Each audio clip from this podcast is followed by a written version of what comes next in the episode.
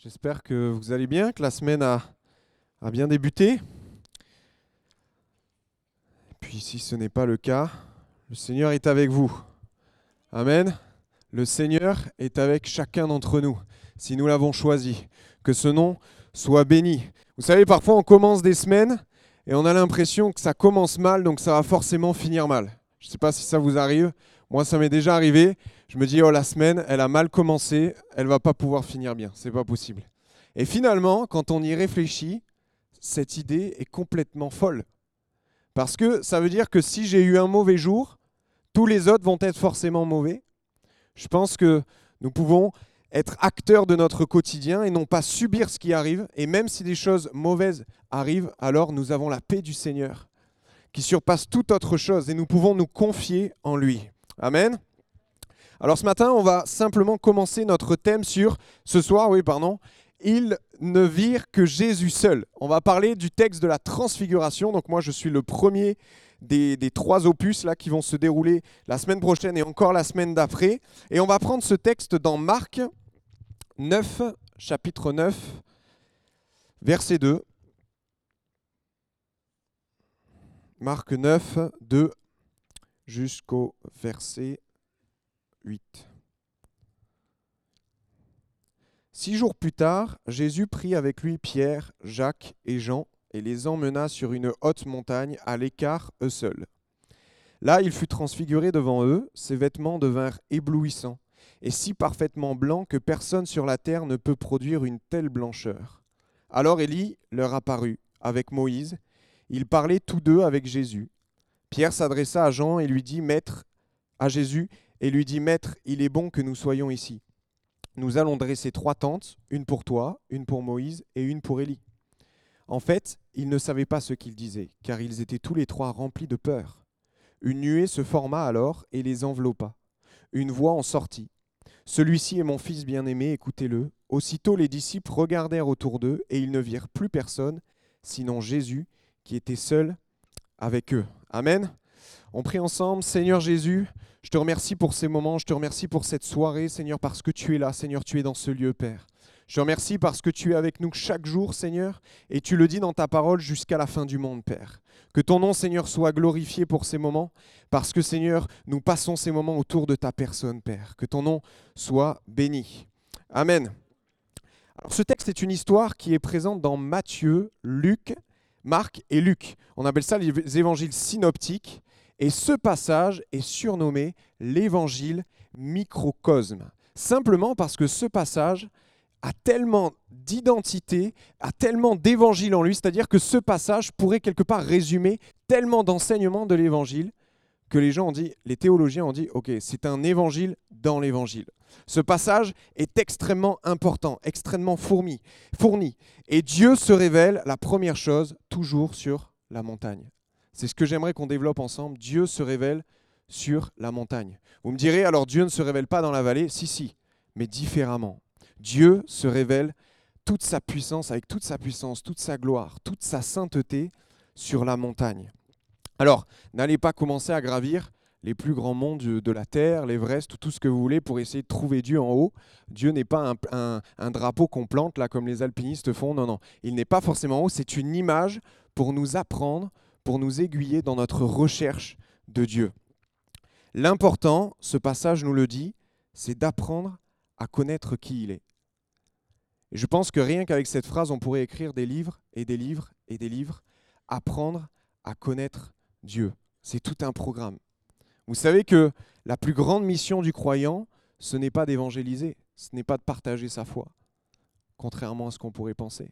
La plus grande mission du croyant, c'est de connaître Dieu. Évangéliser, partager sa foi, c'est une, comme une, suite à cela. On connaît Dieu, donc on a envie de partager ça. Mais la plus grande des missions du croyant, c'est de connaître son Créateur. Et je pense que c'est tout un programme. Jésus va le dire lui-même dans les évangiles alors que les Sadducéens vont arriver au devant de lui et essayer de le déstabiliser en lui posant des questions pièges qu'il va répondre avec brio. Finalement, suite à cela, il va y avoir un bras de fer. Les pharisiens vont arriver, ils vont essayer de faire la, ils vont essayer de faire mieux que les Sadducéens. Ils vont se dire nous, on va réussir à déstabiliser Jésus. Et il y a un pharisien, certainement le plus courageux d'entre eux, qui va s'approcher de Jésus et dire Rabbi, quel est le plus grand des enseignements Quel est le plus grand des commandements Et finalement, Jésus va répondre dans Matthieu 22, 38 Tu aimeras le Seigneur ton Dieu de tout ton cœur, de toute ton âme et de toute ta pensée. C'est le premier et le plus grand des commandements. Et voici le second qui lui est semblable Tu aimeras ton prochain comme toi-même. On voit bien dans ce texte que connaître Dieu, c'est la chose la plus importante. Parce que si on aime quelqu'un à la folie, de tout son cœur, de toute son âme, de toute sa force, alors on cherchera forcément à le connaître.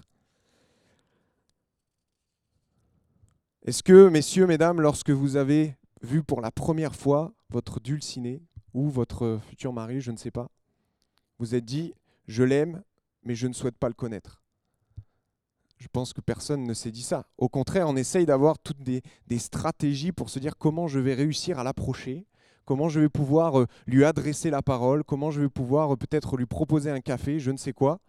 Comment, comment? Parce qu'on veut apprendre à connaître cette personne. Et pour apprendre à connaître Dieu, il suffit simplement d'ouvrir sa parole. La parole de Dieu, la Bible, que vous pouvez d'ailleurs, si vous êtes nouveau, vous procurer gratuitement au fond de la salle. Il suffit simplement d'ouvrir sa parole. Ça peut paraître simple, facile. Se dire, au final, je n'ai qu'à lire un livre pour que ça se passe, pour connaître Dieu. Oui, on n'a qu'à lire un livre, mais avec la pleine conscience que nous sommes en face des commandements du Créateur de la terre et des cieux. Et là, ça change tout. Parce que si vous lisez la Bible comme un roman, alors ce ne sera qu'un roman. Mais si vous lisez la Bible en recherchant sincèrement Dieu, alors vous allez le trouver alors vous allez le trouver. Connaître Dieu demande du temps et de l'investissement. Lire un livre demande du temps et de s'investir dans cette lecture. Comme on s'investit lorsque l'on monte une montagne. Je ne sais pas si ça vous est arrivé de le faire. Moi, je sais que j'ai fait quelques randonnées. Dans le sud-est, là, il y a quelques, quelques montagnes. Je ne sais pas si c'est vraiment le mot, mais c'est 800 mètres, quoi. Le maximum, c'est considéré comme une montagne, 800 mètres de haut. Peut-être, je ne sais pas. Donc 800 mètres de haut et quand on arrive en haut, généralement on est fatigué. On est fatigué, on a produit un effort, on a fait quelque chose, on s'est investi pour gravir ce mont. Et les disciples ont fait la même chose. Jésus leur a dit, OK, venez avec moi, on va monter une montagne. Je ne pense pas que les disciples s'attendaient à ce qui allait se passer. Jésus leur avait pas fait un plan en, trois, quatre énoncés, là, en disant voilà, il va se passer ça, ne vous inquiétez pas, mon visage va commencer à briller au bout d'un moment, c'est normal. Non, non, Jésus n'a pas fait ça. Il a dit simplement suivez-moi, on va gravir une, montagne. Et les disciples n'ont pas réfléchi. Le Créateur, Jésus, Dieu, fait homme, leur demande de monter une montagne, alors on y va, on monte la montagne, peu importe, on le suit. Partout où il ira, on le suit. Et c'est ce qu'ils ont fait. Monter la montagne avec Jésus, le connaître, demander, demande de chercher sa compagnie et non ce que les gens disent de lui. Non ce que les gens disent de lui. Il y a un dicton que j'aime bien, qui n'est pas du tout dans la parole de Dieu, mais qui dit Il vaut mieux s'adresser à Dieu plutôt qu'à ses saints. Et quelque part, c'est valable pour chacun d'entre nous. Souvent, si vous ne connaissez pas Dieu, et moi, le premier, j'ai fait ça, c'est que lorsque l'on souhaite connaître Dieu, on va voir les écrits de philosophes, on va voir les écrits de, ou les vidéos sur Internet. Les gens parlent de Dieu. Alors des fois, ils ne parlent de, de ce qu'ils ne connaissent pas d'ailleurs, mais ils parlent et ils parlent et ils parlent et ils parlent. Et ils ont l'impression de mettre Dieu dans une boîte, comme si Dieu, on pouvait le limiter, comme si Dieu, on pouvait le comprendre complètement, entièrement. Parfois, on les écoute, on a l'impression qu'ils savent tout sur Dieu et que même Dieu aurait à prendre des notes quand il parle. Mais ce n'est pas comme ça qu'il faut faire. Si vous voulez apprendre à connaître Dieu, alors allez directement demander à Dieu comment il est. Et encore une fois, vous pouvez faire cela à travers sa parole. Et nous, en tant que chrétiens, c'est la même chose.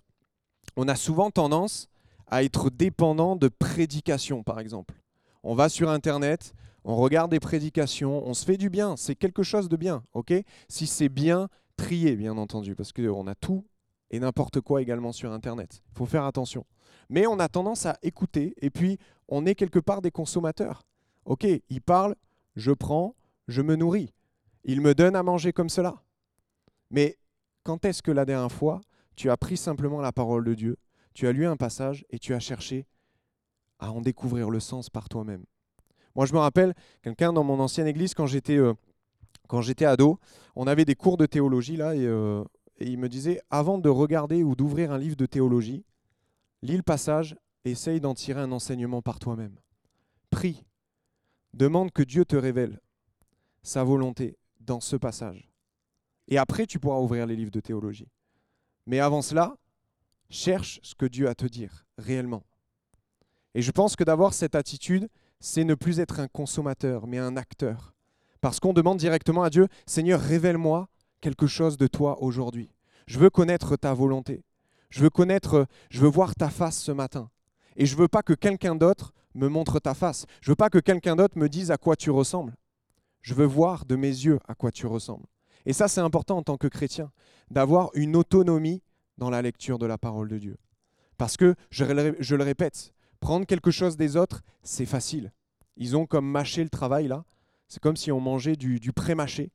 Non, c'est important, mais c'est encore plus important de rechercher Dieu par soi-même. Amen. Alors effectivement, Dieu se révèle aussi dans la vallée. Dans la vallée, par exemple, il va nous aider, il va nous secourir, il va nous conduire, il va nous diriger, il nous enseigne, et bien souvent, il nous porte sur ses épaules lorsque ça va mal. Ça, c'est ce qui se passe dans la vallée. Et quel plaisir, quel bonheur lorsque l'on n'arrive plus à marcher, d'avoir Dieu qui nous porte sur ses épaules. Bien souvent, on ne s'en rend pas compte sur l'instant. Parce qu'on est tellement dans... On est complètement dans les turbulences là, et on s'en rend pas compte qu'on est sur les épaules de Dieu. Mais Dieu nous porte. Et souvent, lorsque la situation difficile est passée, alors on dit, oui, c'est vrai, Dieu, Dieu était dans l'affaire, Dieu était là. Alors que j'étais complètement au bout du rouleau, Dieu m'a secouru de cette situation. C'est souvent à la fin qu'on s'en rend compte. Mais dans la montagne, dans la montagne, le Seigneur nous montre sa gloire et sa sainteté. C'est toujours comme cela. Rappelez-vous de Moïse qui dira au Seigneur, montre-moi ta gloire. Cet homme qui a fait tant de choses, qui a vu tant de miracles, qui a eu une vie bien remplie, et je dirais une vie remplie de Dieu, qui, pour ma part, quand je lis ses écrits, j'ai l'impression qu'il connaît Dieu bien, bien, bien, bien. Mais pourtant, il dit, Seigneur, montre-moi ta gloire. Mais Moïse, n'as-tu pas vu assez? Non. Seigneur, montre-moi ta gloire. Je veux la voir. Et lorsque nous voyons sa sainteté, lorsque nous comprenons sa sainteté, lorsque nous sommes en haut de la montagne et que nous observons Dieu, ce qu'il a à nous dire, ce qu'il a à nous montrer, comme les disciples l'ont fait sur cette montagne où ils ont vu Jésus resplendissant dans la gloire, alors nous comprenons tant de choses sur lui, sur ce qu'il est. Parce que si nous comprenons que Dieu est saint, alors nous comprenons que Dieu ne peut pas mentir, que Dieu ne nous trahit pas, c'est impossible. Que Dieu ne peut pas nous manipuler, que Dieu nous aime finalement d'un amour tellement immense, inaltérable, un amour qui ne peut pas être entaché par le péché. Et on peut, quand on entend ça, dire Ok, ça je le sais. Mais lorsque nous sommes effectivement dans la tourmente, dans les turbulences, est-ce que nous le savons réellement? Est-ce que nous savons que Dieu ne va pas nous abandonner? Lorsque nous avons l'impression d'être complètement seuls lorsque nous sommes là et nous ne savons plus quoi faire, et que finalement, même si on ne le dit pas parfois à voix haute, par peur, par respect, on le pense au fond de notre cœur, mais Dieu, où est-ce que tu es? Où est-ce que tu es? C'est à ce moment-là que nos vraies pensées se révèlent.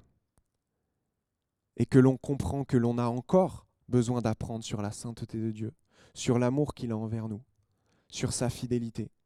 Et merci Seigneur quelque part d'être saint, parce que s'il n'était pas saint, s'il y avait une petite once de péché en lui, alors déjà il ne serait plus Dieu. Mais en plus de cela, nous ne pourrions plus compter sur lui.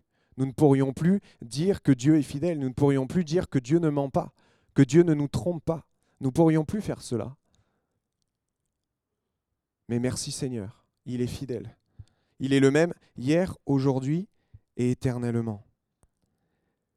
J'aimerais dire que des hommes et des femmes n'arrive pas à voir en Dieu parfois un Père aimant, un Père bienveillant. Parce que peut-être dans leur passé, ils n'ont pas eu un père qui a été bon avec eux. Peut-être que leur père les a maltraités de différentes manières. Et lorsqu'on leur annonce que Dieu est un père, ou lorsque l'on comprend que Dieu est un père, alors on se dit non, c'est impossible. On a une mauvaise image du père que Dieu est. On se dit non, mais Dieu va forcément un jour m'abandonner, ou Dieu va forcément un jour profiter de moi, me maltraiter. Mais parce que notre vision de Dieu est altérée par notre passé. Et c'est important de comprendre que les hommes nous ont déçus et les hommes nous décevront encore, mais que Dieu, à lui, c'est impossible.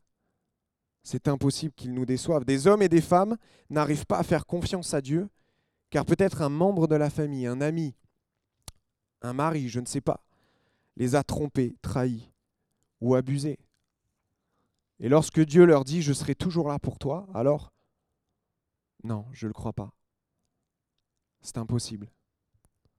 Lorsque tout va mal, tu m'abandonneras forcément, comme tous les autres l'ont fait. Mais Dieu n'est pas comme ça. Dieu ne vous abandonne pas. Dieu reste à côté de vous, même lorsque peut-être vous ne le sentez pas. Lorsque vous êtes là et que vous vous dites, Seigneur, où est-ce que tu es? Dieu est là, Dieu est là. Alors les disciples vont gravir cette montagne, ils vont arriver, et là, stupéfaction, ils vont voir Moïse, Élie, qui discutent avec Jésus. Jésus est dans la gloire, est complètement transfiguré. Transfiguré, en fait, dans le grec, ça veut dire métamorphosé. Finalement, ils sont en train de voir une partie de la gloire que Jésus avait dans le ciel. Et là, ils ne le supportent pas. Ils ne le supportent pas. Seigneur, il est bon que nous soyons ici. C'est Pierre qui parle. Si tu le veux, je dressais ici trois tentes, une pour toi, une pour Moïse et une pour Élie. Alors, Beaucoup de personnes interprètent ce texte comme quoi Pierre avait tellement envie de rester dans cette présence qu'il a voulu faire des tentes et rester en haut de la montagne. Mais quand on regarde un petit peu le texte, quand on regarde un petit peu dans le texte original aussi, ce n'est pas la bonne interprétation. Pourquoi? Il y a quelques questions à se poser. Pourquoi Pierre dit, qu'il est bon qu'il soit là, qu'il est bon de demeurer ici, alors qu'il est mort de peur? Il est mort de peur, Pierre, à ce moment-là. Deuxième question, pourquoi monter des tentes pour Jésus, Moïse et Élie et pas pour eux? Je vous rappelle que le texte, et je crois que c'est Luc qui dit ça, il dit qu'ils sont allés en haute montagne. En haute montagne, ils n'avaient pas les tentes deux minutes quechua ou deux secondes quechua. Il fait froid, les nuits sont rudes. C'est impossible qu'ils dorment à la belle étoile. Même en été, et vous le savez pour ceux qui sont allés en montagne, les nuits sont fraîches. Il y a quelques incohérences. Et on voit que finalement, dans le texte original, il est dit tous les trois sont remplis de peur. Ok, mais qu'est-ce que ça veut dire? Alors, ça veut dire ekphoboi gar ege nonto. Ok? Voilà, je vais m'arrêter ici, vous avez tout compris. oui. En fait, le texte dit que les disciples sont dans un état de terreur croissante. Ce n'est pas une simple peur, c'est une, terreur, qui évolue au fil du temps. Simplement parce que la phrase que je vous ai lue, et je ne vais pas vous la lire deux fois, c'est un imparfait progressif. Ça allait de pire en pire. Ils étaient en pleine panique, ils ne savaient pas quoi faire.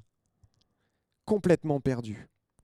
Et lorsque l'on regarde encore une fois dans le texte original, le terme Il est bon que nous soyons ici peut aussi se traduire Est-il bon que nous soyons ici? C'est une question. Pierre, en fait, est en train d'accuser le coup. Il est en train de voir la gloire de Dieu, il est en train de voir sa sainteté, et il ne le supporte pas. La terreur est en lui. Ils sont prosternés devant la gloire de Dieu, devant sa sainteté et il, il arrive à échapper quelques mots à Jésus et à dire, mais est-il bon que nous soyons ici? Parce que Pierre, littéralement, et nous le voyons dans la Bible, dans l'Ancien Testament, à chaque fois que la gloire de Dieu s'est manifestée, les gens, les humains que nous sommes, étaient comme paralysés. Ils avaient l'impression qu'ils allaient mourir. C'est la peur pour sa vie qui lui a inspiré cette considération. Et vous pouvez lire dans Ézéchiel 1.28, ce sont des textes si vous voulez les lire à la maison. Matthieu 28, 4, Apocalypse 1, 17. Des personnes qui ont été en face de la gloire de Dieu et qui, qui ont été complètement, je pense qu'il n'y a pas de mots. Ils se sont prosternés et ils tremblaient de peur. Et lorsque nous sommes confrontés à la sainteté de Dieu, nous ne pouvons pas nous sentir bien. C'est impossible.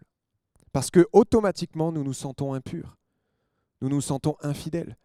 Tout ce que peut-être tous les jours nous portons sans réellement y faire attention, tous nos défauts, toutes nos incapacités, tous nos péchés plutôt, alors là ressortent en plein jour. C'est comme si vous avez un drap très très blanc, le plus blanc possible, et d'un coup vous avez une tache noire. Aussi peut-être petite soit-elle, elle va apparaître comme vraiment grosse. Parce qu'il y aura un contraste entre les autres qui sera trop fort.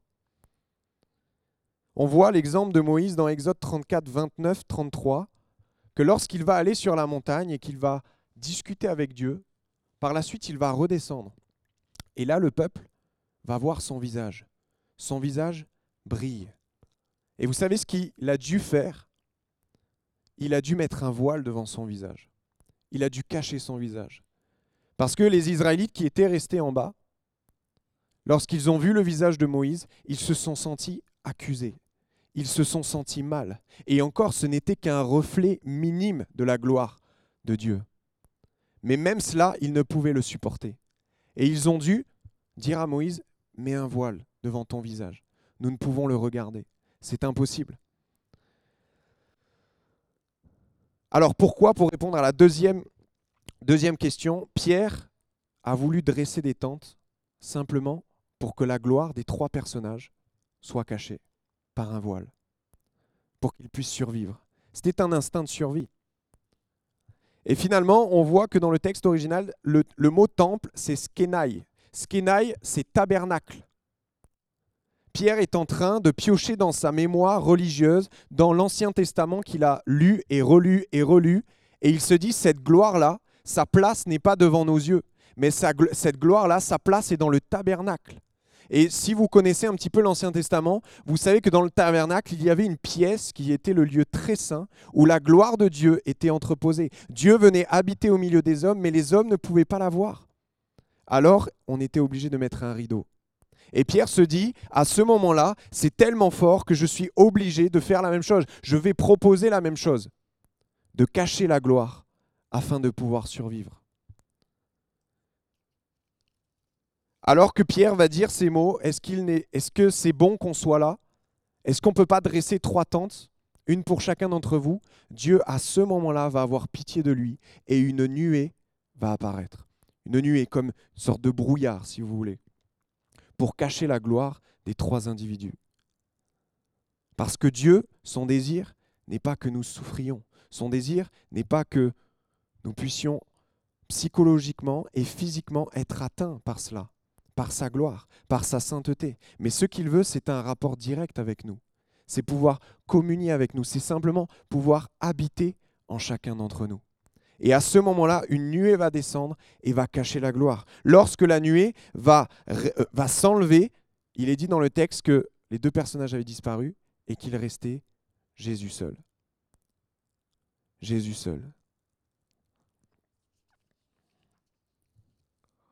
J'aimerais vous dire que ce soir, la bonne nouvelle, c'est que ce Dieu saint, ce Dieu grand, ce Dieu glorieux,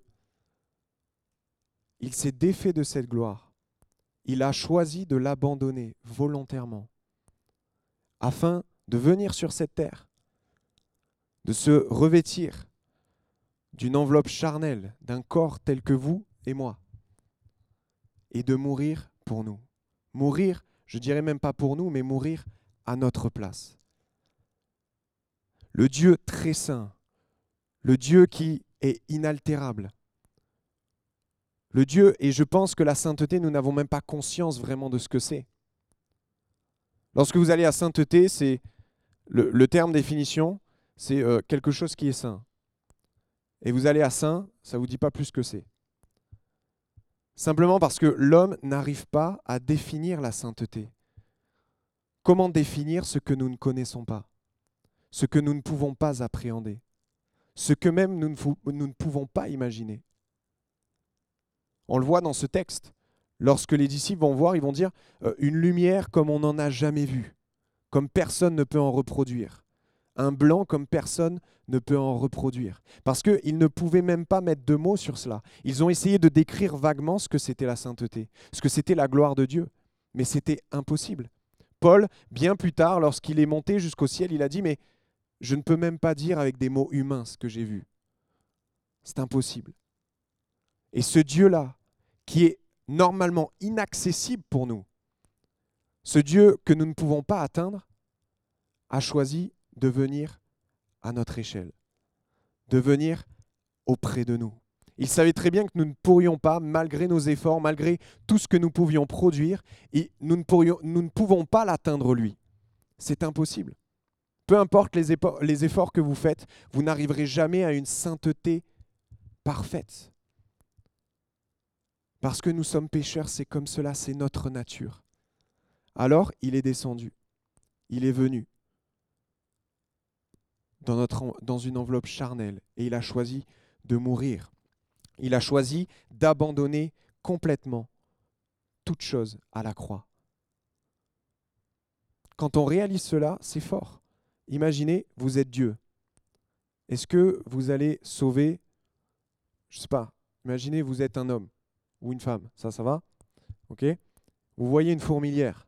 Vous vous dites, je vais me transformer en fourmi. Je vais vivre 33 ans en fourmi. Je vais faire quelque chose qu'une fourmi fait pendant tout ce temps. Et puis au bout de 33 ans, je vais choisir de mourir pour eux parce que je les aime. Généralement, en tant qu'humain, on a plutôt tendance, surtout les enfants, à écraser les fourmis et non pas à les sauver. Vous imaginez?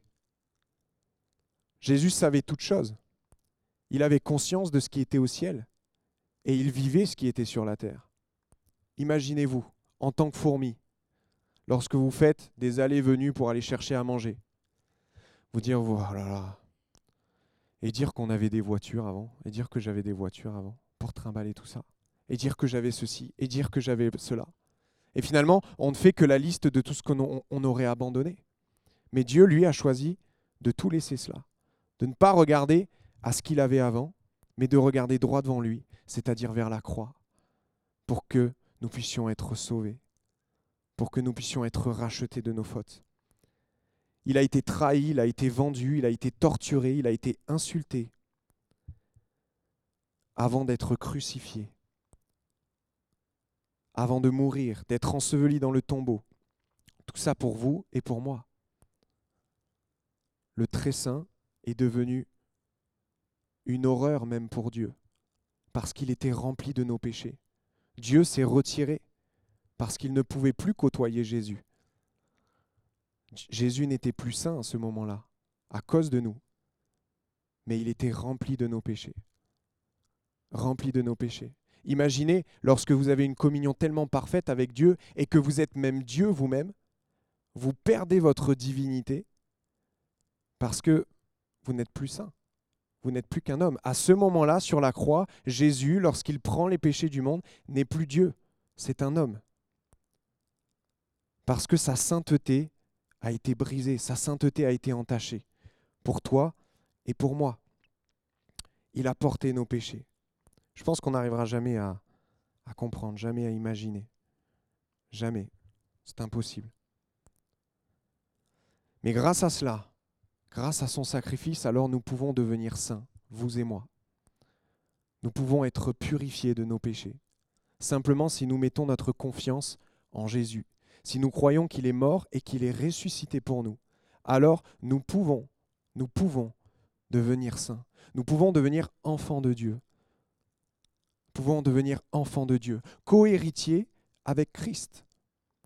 Nous pouvons tout avoir, absolument tout, parce que Dieu fait de nous ses héritiers. Vous vous rendez compte, héritiers de Dieu. Quelque chose de merveilleux. Et je pense que même avec des années de conversion, des années où on marche avec Dieu, on ne comprend toujours pas tout ce que l'on a. On ne comprend pas ce que l'on a entre les mains. On ne sait pas s'en servir, on ne sait pas l'utiliser. Parce que c'est tellement grand ce que nous avons reçu. C'est tellement merveilleux, tellement immense que nous avons du mal à l'appréhender. Mais si ce soir vous mettez votre confiance en lui, alors tout peut changer. N'essayez pas de tout maîtriser, de tout comprendre, de mettre Dieu dans une boîte, d'essayer de le mesurer. C'est impossible. Simplement abandonnez-vous à lui. Dites oui, ce soir, je veux prendre la décision de te suivre, Jésus. Peu importe sur lesquelles montagnes tu vas me faire monter, Jésus, je veux te suivre. Parce que je sais qu'en toi est la solution. Amen. On baisse les têtes simplement quelques instants. Seigneur Jésus, merci pour ton sacrifice, Père. Merci. Merci, Père, d'avoir envoyé ton Fils afin que nous puissions être sauvés. Alléluia.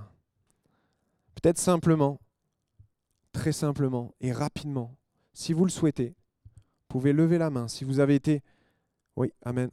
Si vous avez été touché par cela, si vous avez compris que Jésus, Amen, Jésus est votre sauveur et que vous voulez saisir cela. Amen. Amen. Amen. Gloire à Dieu. Amen. Vous pouvez baisser la main après. Amen. Gloire à Dieu. Amen. Alléluia. Est-ce que quelques-uns encore veulent faire cet acte de foi, ce pas de foi, ce, ce pas dans l'inconnu? Mais rassurez-vous, dans l'inconnu, il y a Dieu qui est avec vous.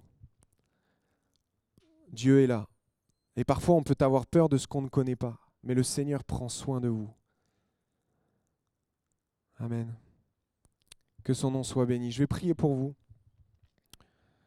Seigneur Jésus, je te bénis pour euh, toutes les personnes qui ont levé les mains, toutes les personnes qui ont choisi de te suivre ce soir, Seigneur. Quelle grâce, Seigneur, parce que je sais qu'en ce moment, c'est la fête dans le ciel parce qu'ils ont choisi de te suivre, qu'ils ont choisi que leur vie ancienne est passée et que dès aujourd'hui, dès ce soir, ils vont marcher avec toi, que dès ce soir, ce sont des héritiers de Dieu, des fils et des filles de Dieu. Merci pour cela, Seigneur.